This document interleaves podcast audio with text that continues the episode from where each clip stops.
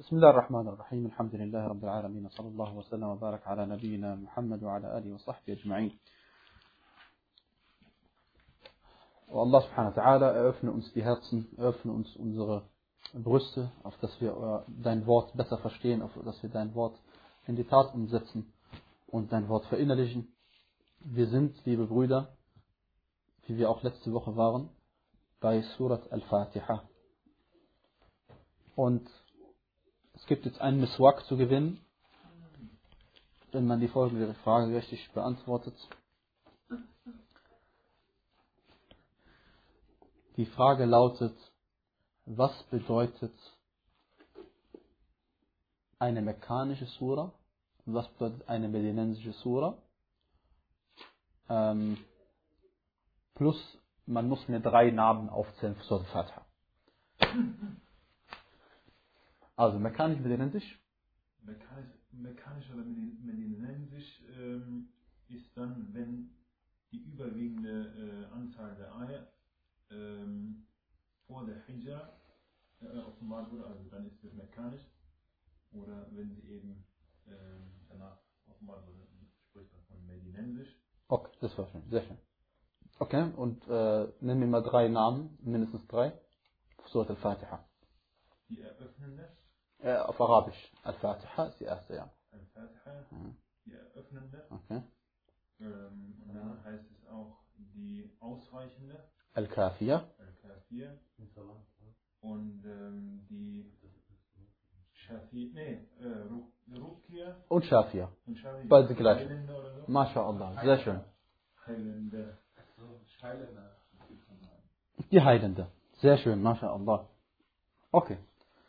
Ja, aber alle abgelesen muss man das sagen. Nein, musste ich. Ja, ja. Das genau. Ich wollte die anderen fünf noch lesen. Aha, klar. Ehrlich. Er hat kurz vorher schnell. Okay, da, ja genau. As-Salah haben wir. Ich weiß aufgenommen, los. Nein, vielleicht nicht. Nicht doch. Ähm, dann noch haben wir gesagt, äh, das Al- Al- As-Salah haben wir noch gesagt, Ummul Kitab, die Mutter des Buches, As-Sab'ul Mathani, die sieben sich wiederholenden, Al-Quran Al-Azim, der gewaltige Koran. Ja? Das sind ein- einige Namen. Ähm, das, die Surat, Surat Al-Fatiha ist eine gewaltige Sura und wir möchten einige Sachen dazu in, in, in dieser Hinsicht erwähnen, die der Prophet sallallahu alaihi wasallam erwähnt hat. Und zwar sagte er unter anderem, dass die Fatiha,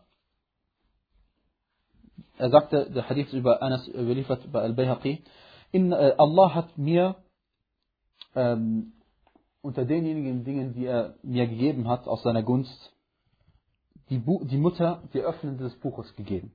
Und er sagte, also Allah sagte, hier min kunuzi arshi, sie gehört zu den Schätzen meines Thrones. Und der Prophet sallallahu alaihi wasallam sagte auch in einem Hadith, der bei Al-Bukhari, Ahmad, Abu Dawud und Al-Nasai ist, im Hadith von Abu Sa'id ibn al-Mu'alla, äh, dass der Gesandte Allah sallallahu zu ihm sagte, ich werde dir die gewaltigste Sura im Koran beibringen, bevor du die Moschee verlässt. Und er nahm mich bei meiner Hand. Als ich dann rausgehen wollte aus der Moschee, sagte ich zu ihm, O Gesandte Allahs, du hast gesagt, dass du mir die gewaltigste Sura im Koran beibringen möchtest. Und er sagte, jawohl, Alhamdulillahi Rabbil Alamin. Alles Lob gebet Allah dem Weltenbewohner, dem Herrn. Alles Lob gebet Allah dem Herrn der Welten. Dies sind die sieben sich wiederholenden As-Sab' al-Mathani, wal Quran al-Azim und der gewaltige Koran, den ich erhalten habe. Und ebenfalls bei Ahmad und Tirmidhi, im Hadith von Ubay ibn Ka'b anhu, sagt, dass der Prophet sallallahu alaihi wasallam zu ihm sagte, möchtest du, dass ich dir eine Sura beibringe, die, deren gleichen, deren gleichen, wie deren gleich, diesmal, deren gleichen es weder in der Tora, noch im Evangelium, noch in den Psalmen gibt und auch nicht im Furqan, dann sagte er ihm nachher, dass es Al-Fatiha ist. Und in einem weiteren Hadith bei Muslim und An-Nasa'i von Ibn Abbas anhu überliefert, sagte er, während der Gesandte Allah sallallahu alaihi wasallam bei ihm Jibril war, hörte er ein Geräusch von oben. Dann hebte, wie sagt man, hebt seine Augen nach oben. Dann, dann erhob er, dann richtete er seine Augen, also Jibril a.s. richtete seine Augen in Richtung Himmel. Und ihr wisst, Jibril a.s. kommt manchmal in die Gestalt eines Menschen. Und er sagte dann, dies ist eine Tür, die vom Himmel eröffnet worden ist, die noch nie vorher eröffnet worden ist. Von ihr ist ein Engel herabgestiegen und kam zum Propheten sallallahu alaihi wasallam und sagte dann zu ihm, Abshir bi nurayn qad utitahuma lam yu'tiha nabiyyun qablak. Das heißt, ich verkünde dir die frohe Botschaft von zwei Lichtern, nur, die du erhalten hast und die noch nie ein Prophet vor dir erhalten hat. Fatihatul Kitab, die Surat al-Fatiha, und die letzten Verse von Surat al-Baqarah. Du wirst, egal welchen Buchstaben du von ihnen liest, so wirst du das erhalten, was du gelesen hast.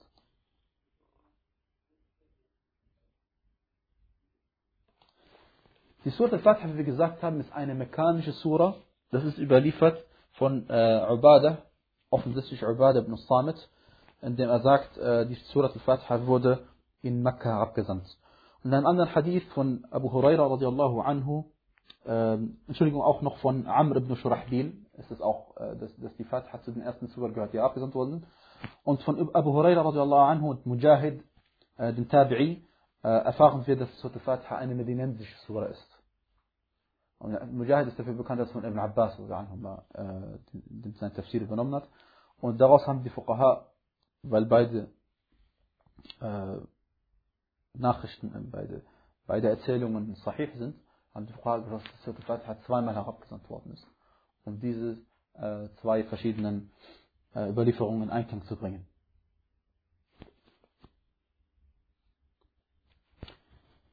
Da kommen wir inshallah gleich zu der Basmala. Basmala ist eine Abkürzung für die Aussage Bismillahirrahmanirrahim. Im Namen Allah, des Alabamas, des Barmherzigen.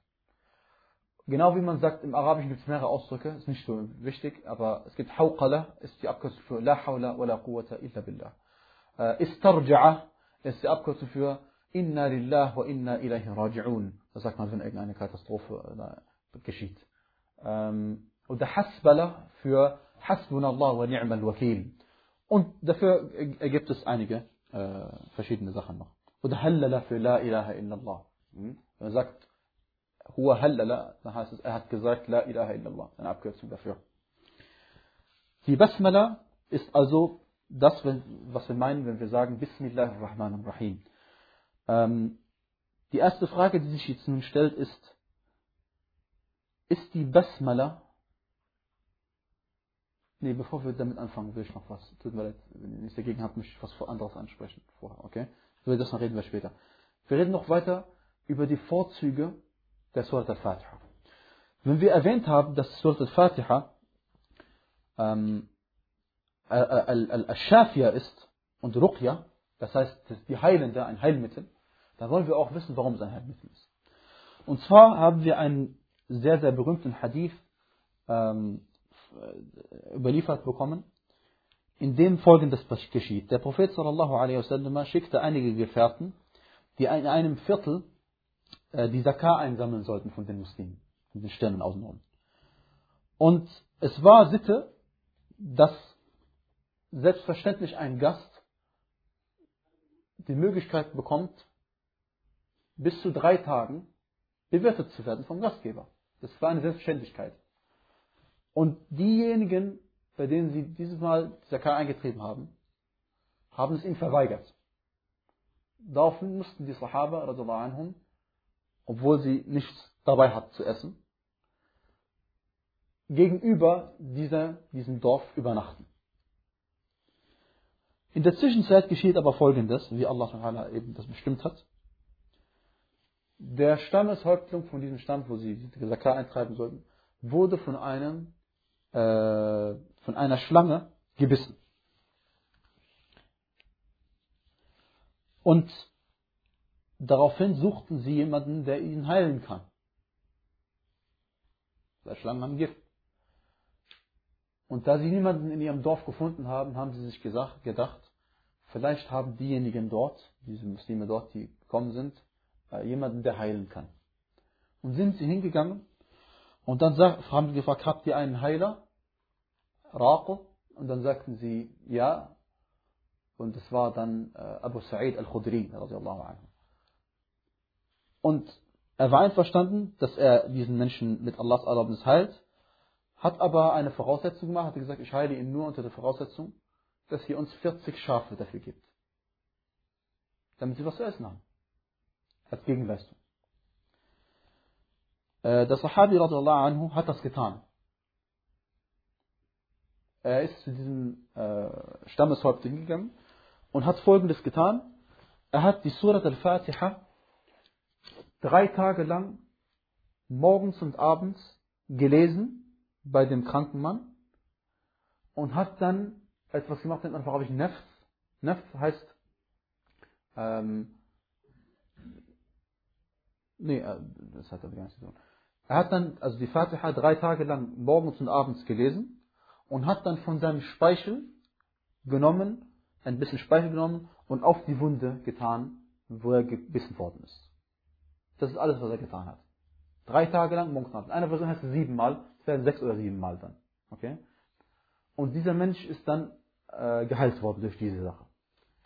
Jetzt haben sie die Schafe erhalten und weil sie, radiallahu anhum, zu den gottesfürchtigsten Menschen gehören und niemals etwas tun wollen, was haram sein könnte, und daraus entnehmen wir das, das wichtige Gesetz, äh, und zwar das folgende Gesetz, ein Muslim darf nichts tun, bis er nicht weiß, was Allahs Urteil über die Tat ist, die er begehen will.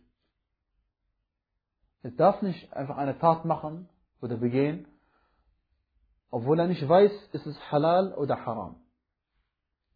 Warum ist das Gesetz so? Weil das Gesetz schon vollendet ist. Der Prophet sallallahu alaihi mit seinem Tod ist das Gesetz vollendet und es gibt nichts mehr Neues im Gesetz. Das heißt, was halal und haram ist, steht schon fest. Wenn du etwas tust, musst du wissen, ob es halal, ob Allah es mag oder nicht mag. Und das haben die Sahaba natürlich gemacht. Sie haben gesagt, wir werden nichts von diesen Schafen essen, bis wir nicht den Gesandten Allah fragen, ob das halal oder haram ist für uns.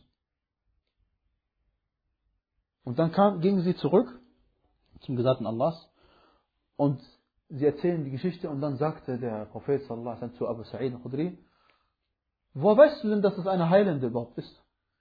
وما أدراك أنها رقية. Woher wusstest du, dass, eine, dass es eine heilende Wirkung hat, diese Surat Fatiha? Und dann hat er gesagt, gebt mir auch einen Anteil davon. Gebt mir also auch einen Anteil von den Schafen, die ihr gemacht habt, ein Stück Fleisch, dass ich es auch essen, äh, mitesse, damit eure Herzen sich dadurch beruhigen. Denn wenn er mit ist, wissen sie ganz sicher, dass es halal ist. Das hat also Beruhigung gemacht. Das gleiche hat er gesagt, als Sahaba einmal ähm, am Meer waren und von einem Wal gegessen haben, das verendet war. Das angeschwemmt war, tot. Und die wissen, es verendet, vom Meer dürfen wir essen. Im Gegensatz zu dem verendet vom Land. Und dann haben sie davon gegessen und dann, dann sind sie zurückgekommen und sie haben gesagt, weil sie Hunger hatten, haben sie davon gegessen. Äh, und dann hat der Prophet äh, sogar gesagt, wenn ihr noch etwas dabei habt, dann gibt es mit den Essigs auch. Okay? Um sie zu beruhigen, dass er auch mitgegessen hätte. Wenn das, weil es halal ist.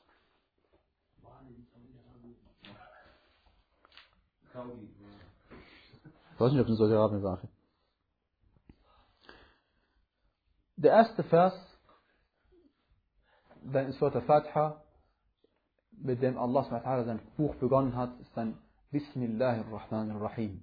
Im Namen Allahs, des Alabamas des Barmherzigen, wie es im Allgemeinen übersetzt wird. Die Frage, die sich stellt, ist, dass diese Basmala, ist sie erstens Teil des Koran, ja oder nein?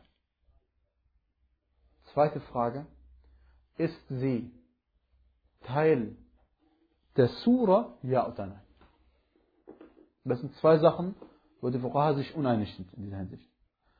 Aber bezüglich der ersten Ansicht, äh, bezüglich der ersten, bezüglich der ersten Frage, die Frage wird von, dem, von, von der absoluten Mehrheit eindeutig beantwortet, als dass sie Teil des Koran ist. Und es wird äh, mit mindestens zwei ganz starken Belegen äh, belegt. Der erste ist, dass die Sahaba anhum im Mushaf niedergeschrieben haben. Und sie haben im Koran, oder im Mushaf, nur das niedergeschrieben, wo sie wussten, dass es Koran ist. Das ist der erste. Damit sich nichts vermischt mit anderen. Sie haben keinen Tafsir dazu geschrieben. Sie wollten nicht Tafsir dazu schreiben können, haben sie nicht getan. Der zweite Grund ist zum Beispiel der Hadith von Ibn Abbas radiallahu anhu, in dem er sagte, der Gesandte Allah sallallahu alaihi wasallam konnte erst wissen, wenn eine Sura vorbei ist, dass eine Sura vorbei ist, wenn Allah Bismillah ar-Rahman ar-Rahim herabgesandt hat. Okay, also ist auch eine Herabsendung von Allah subhanahu wa ta'ala.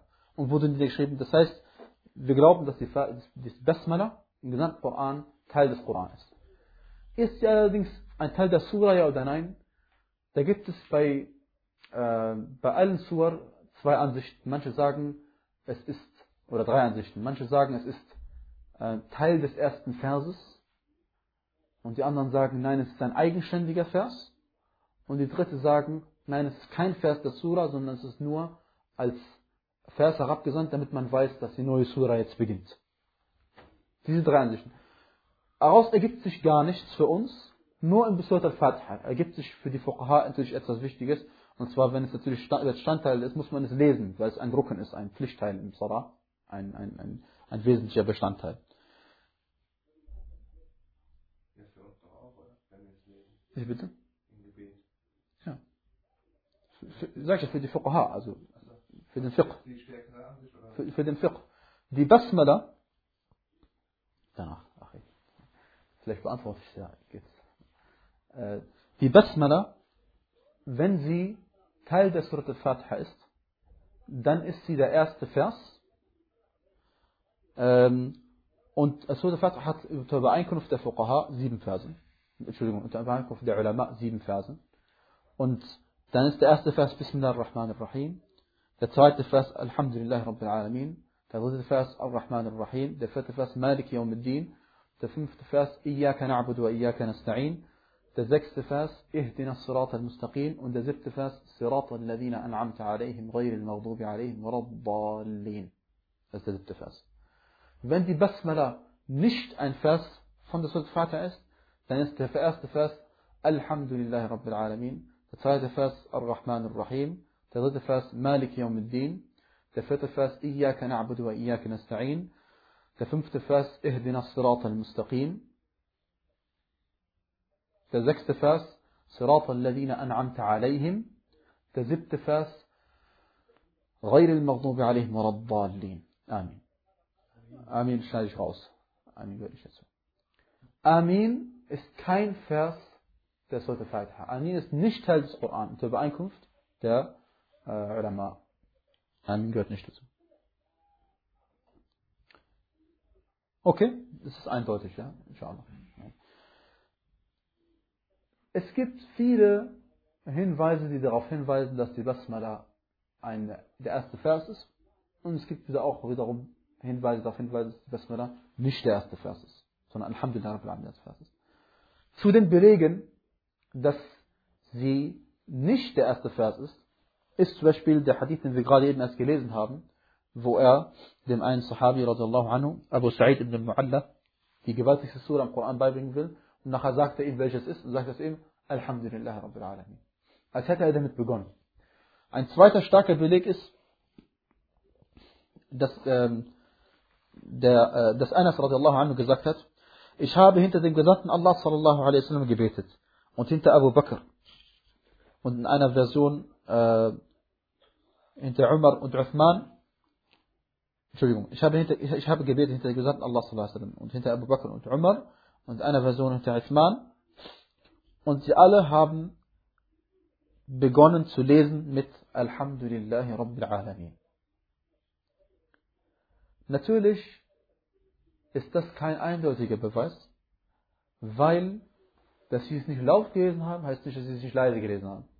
Und bei allen Fuqaha, bei allen Qurra und Al-Muqri'in, das natürlich ist, bei allen Quran-Lesern, musst du Al-Fatiha, wenn du Al-Fatiha liest, die Basmala am Anfang lesen. Wie bei jeder Surah bis auf Surat At-Tawbah oder Bara'a. Die gleiche, das ist der gleiche Name für eine Surah. Und diejenige Basmala, die sich, die zweite Basmala von Surat Al-Naml, die den äh, Beginn des Briefes von äh, Suleiman an Bilqis markiert. Äh, die ist unter Übereinkunft der Ulama Teil des Koran sowieso und auch Teil der Surat al-Naml, Teil der Surah, weil sie in der Surah vorkommt. Was bedeutet es zu sagen im Namen Allahs des Alabamas des Barmherzigen? Das kommt darauf an, in welchem Kontext man das sagt. Wenn ich zum Beispiel sage im Namen Allahs und äh, sage das vor dem Essen, dann heißt das mit der Erlaubnis Allahs zum Beispiel esse ich. Wenn ich es zum Trinken, das heißt mit, Allah, mit Allahs Erlaubnis trinke ich es.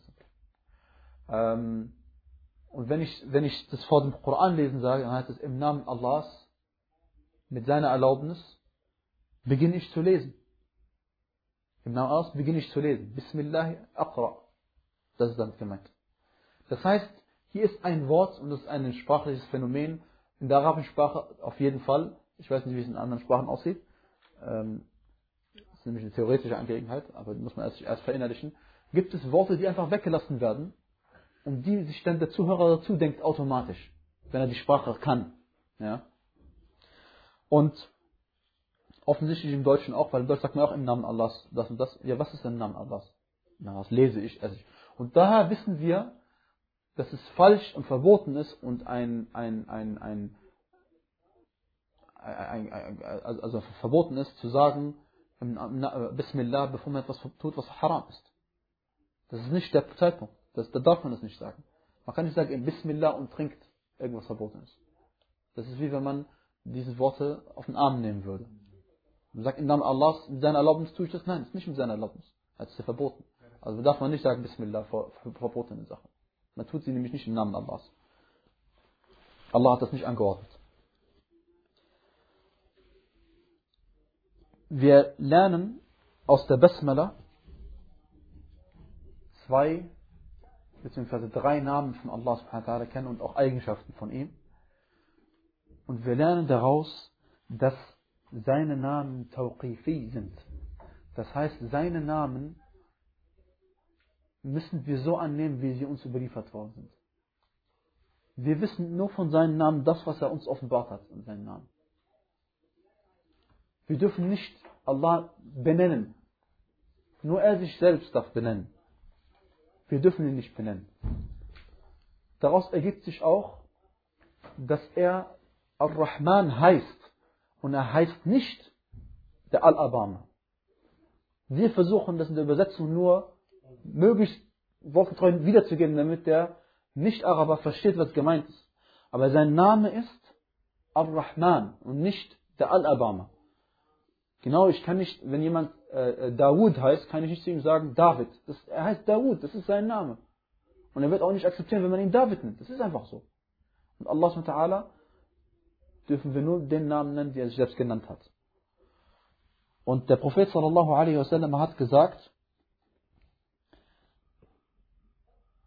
Allah hat 100 Namen bis auf einen, also 99 Namen.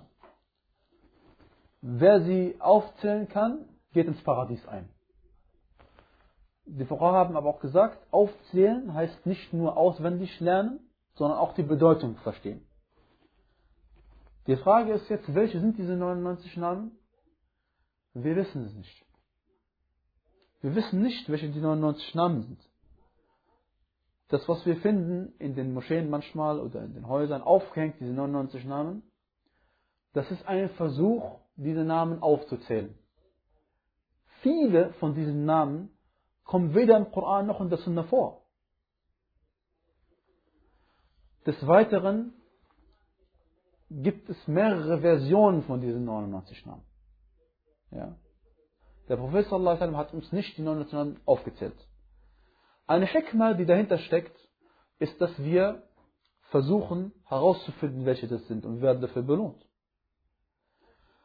Das gleiche gilt für Al-Ism Al-A'zam, der gewaltigste Name. Welches ist Allah sein gewaltigster Name?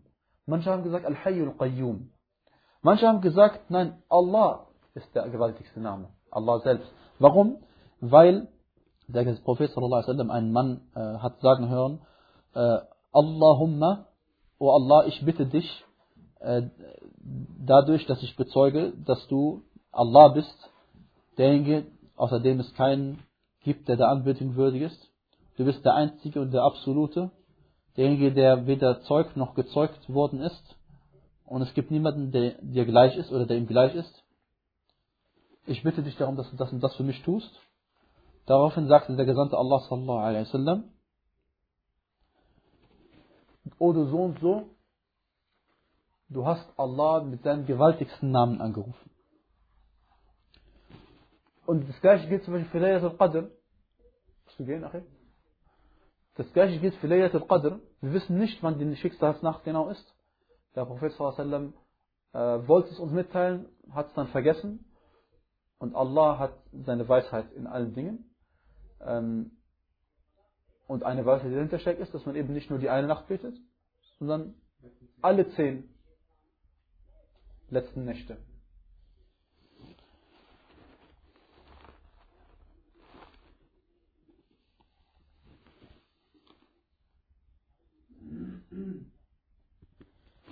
Dann sagte Allah subhanahu wa ta'ala, Alhamdulillahi Rabbil Alamin. Übersetzt als alles Lob gebührt Allah. Wortwörtlich das Lob gebührt Allah, dem Herrn der Welten. Oder dem Herrn der Weltenbewohner. Und aus diesem Vers lernen wir mehrere Sachen. Nummer eins, dass derjenige, dem das Lob, das, das gesamte Lob und das wahre Lob gebührt, ist Allah subhanahu wa. Das ist die offensichtliche Bedeutung, die jeder versteht. Daraus lernen wir auch, dass wenn jemand gelobt wird, muss er zu Recht gelobt werden. Es muss einen Grund geben, warum du jemanden lobst. Für etwas muss er dafür getan haben. Warum? Oder jemand muss etwas sein, damit er gelobt wird. Allah ist nämlich der Herr der Welt. Okay? Allah gibt uns Eigenschaften in Surah Al-Fatiha, und den nächsten Vers natürlich auch, warum er das Lob verdient hat und die anderen eben nicht. Weil er ist der Herr der Welten und die anderen eben nicht. Und alle sind unter ihm, also wird ihm das höchste Lob, weil alle unter ihm sind. Ar-Rabb, Ar-Rabb, der Herr, ist im Arabischen der Erzieher, der in der Scharia, in der, in der, Scharia der ähm, Erschaffer, der, das hängt alles mit der Rububiyya zusammen, ja, der Erschaffer, der Versorger und derjenige, in dessen äh, Hände die Angelegenheiten sind, alle Angelegenheiten sind. Er ist der Leiter der Angelegenheiten. Rabbul Bayt. Man darf praktisch einen Menschen nicht Rabb nennen, außer wenn man dazu sagt, wovon er der Herr ist. Man schränkt es also ein. Er ist, Allah ist der absolute Rabb, Ar-Rabb ist er, der Herr, aber äh, ein Mensch kann zum Beispiel Herr sein von einer Sache, Herr des Hauses. Eingeschränkt darf man diesen Namen benutzen. Genauso, ähm, ja. Diesen Namen, wenn man sagt, Rahman, ja, darf man ja niemanden Rahman, sondern Abdul Rahman sagen. Richtig, das ist gleich auch. Genau. genau. Man darf jemanden äh, Abdurrahman nennen, also eingeschränkt. Ja. Nicht nur eingeschränkt, sondern er ist der Diener. Also nicht mal eingeschränkt. Der Herr der Welten, das sind die Welten, äh, damit ist gemeint die Welt der Djinn und die Welt der Menschen und die Welt der Malaika. Und die Welten dessen, was wir nicht wissen. Also Allah ist der Herr der Welten, der Herr der Djinn, der Menschen und der Malaika. Und wir wissen ganz gewiss, dass die Anzahl zum Beispiel der Malaika viel, viel gewaltiger ist als die ähm, Anzahl der, der, der, Menschen und Djinn. Und ähm, wir glauben an die Welt der Djinn, auch wenn wir sie nicht gesehen haben. Äh, doch es weist wieder darauf hin, äh, der Koran, die Sunna und auch die Erfahrung weist darauf hin, dass es die Djinn gibt. Was wir daraus lernen, ist auch, wenn Allah der Herr der Welten ist und ihm das Lob gebührt, meint ihr es schon äh, Adhan oder so? Er redet noch. Aber es kann auch sein, dass sie schon Adhan gemacht haben, nur nicht ins Mikrofon, dass sie gleich anfangen. Okay, ähm, ich mache eigentlich erst, ja. Also elf, elf, elf. Ja, elf. Und wir lernen daraus, dass diejenigen, die das Lob nicht verdient haben, nicht gelobt werden dürfen. Und da haben wir äh, wichtige, einen wichtigen Hadith, mindestens einen wichtigen Hadith. Und zwar hat ein Mensch, ein Mann, einmal vor dem Gesandten Allah sallallahu alaihi wasallam einen anderen gelobt in seiner Anwesenheit. Und dann sagt er, لَقَدْ قَسَمْتُمْ ظَهْرَ أَخِيكَ أَخِيكُمْ In anderen Worten, du hast oder ihr habt ihn umgebracht. Ihr habt euren Bruder umgebracht. Durch dieses Lob. Warum umgebracht? Weil die Absicht des Menschen kann so leicht verändert werden. Wenn er eine Tat getan hat für Allah SWT und wird gelobt vor anderen Menschen, kann es so leicht geschehen, dass man selbst nicht merkt, dass Sharia einschleicht, das ist die kleine Form des Schirk und was die Taten dann zunichte macht. Und deswegen ist das Loben für den Mensch eine sehr, sehr gefährliche Sache, wenn es nicht im richtigen Kon Kon Kontext geschieht. Es kann manchmal aufbauend sein und anspornend, aber genauso gut kann es äh, in Bezug auf die Absicht sehr, sehr erschlagend sein.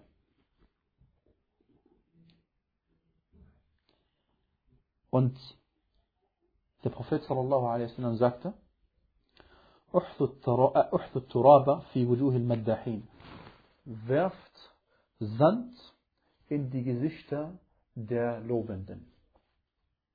Werft Sand, und die Sahaba haben das Wort wirklich verstanden. Werft Sand in die Gesichter der Lobenden. Wenn jemand einen anderen lobt vor den Menschen, soll man Sand nehmen und ihn ins Gesicht werfen. Weil das ist für ihn besser, als wenn sich daraus ergibt, dass er der Grund dafür ist, dass der andere seine Absicht verändert.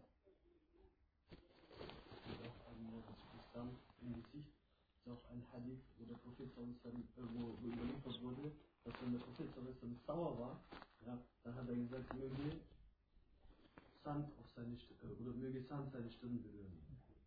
Möge Sand auf seine Stirn, auf seine Stirn kommen. Die Erklärung. Ja.